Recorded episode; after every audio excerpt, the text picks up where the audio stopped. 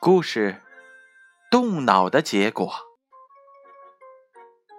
弗瑞迪只有十六岁，在暑假即将来临的时候，他对父亲说：“爸爸，我不要整个夏天都向你伸手要钱，我要找个工作。”父亲从震惊当中恢复了过来之后，对弗瑞迪说：“好啊，弗瑞迪，呃，我会想办法给你找工作，但是……”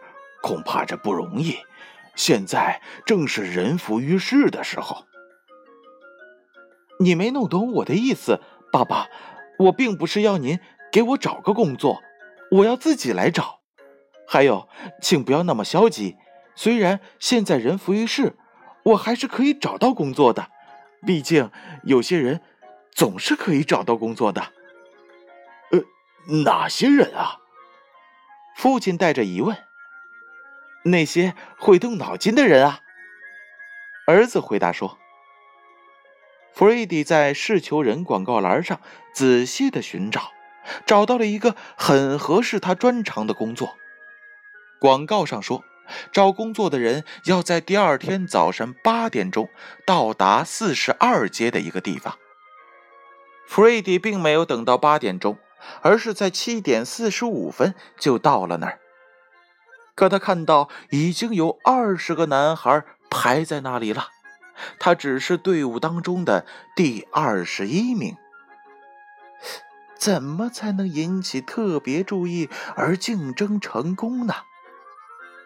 这是他的问题，他应该怎样处理这个问题呢？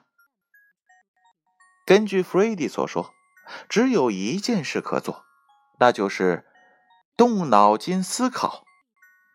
因此，他进入了那个令人痛苦也是令人快乐的程序——思考。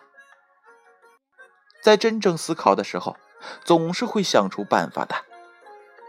弗瑞迪想出了一个办法，他拿出了一张纸，在上面写了一些东西，然后折的是整整齐齐，走向了秘书小姐，恭敬地对她说：“小姐。”请你马上把这张纸条转交给你的老板，这非常重要。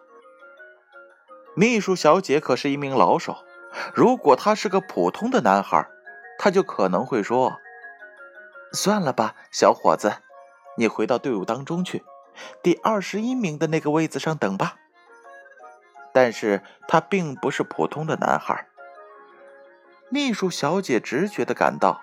他散发出了一种自信的气质。秘书小姐把纸条收下了。好啊，她说道：“让我来看看这张纸条。”他看了纸条，不禁微笑了起来。他立即站起身，走进了老板的办公室，把纸条放在了老板的桌上。老板也看了，大声笑了起来。因为这张纸条上写着：“先生，我排在队伍当中的第二十一位，在你没有看到我之前，请不要做决定。”他是不是得到了这份工作呢？他当然得到了，因为他很早就学会了动脑筋。一个会动脑筋思考的人，总能够掌握住问题，也能够解决它。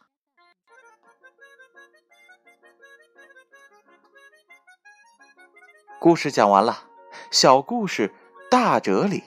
这则故事又告诉了我们什么样的道理呢？在激烈的竞争当中，如何使自己脱颖而出？又如何体现自己与他人的不同？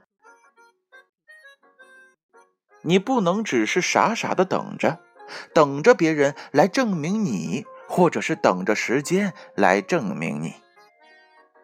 你需要的是自己积极主动的行动，而这个时候，开动你的脑筋吧，他会告诉你最好的答案。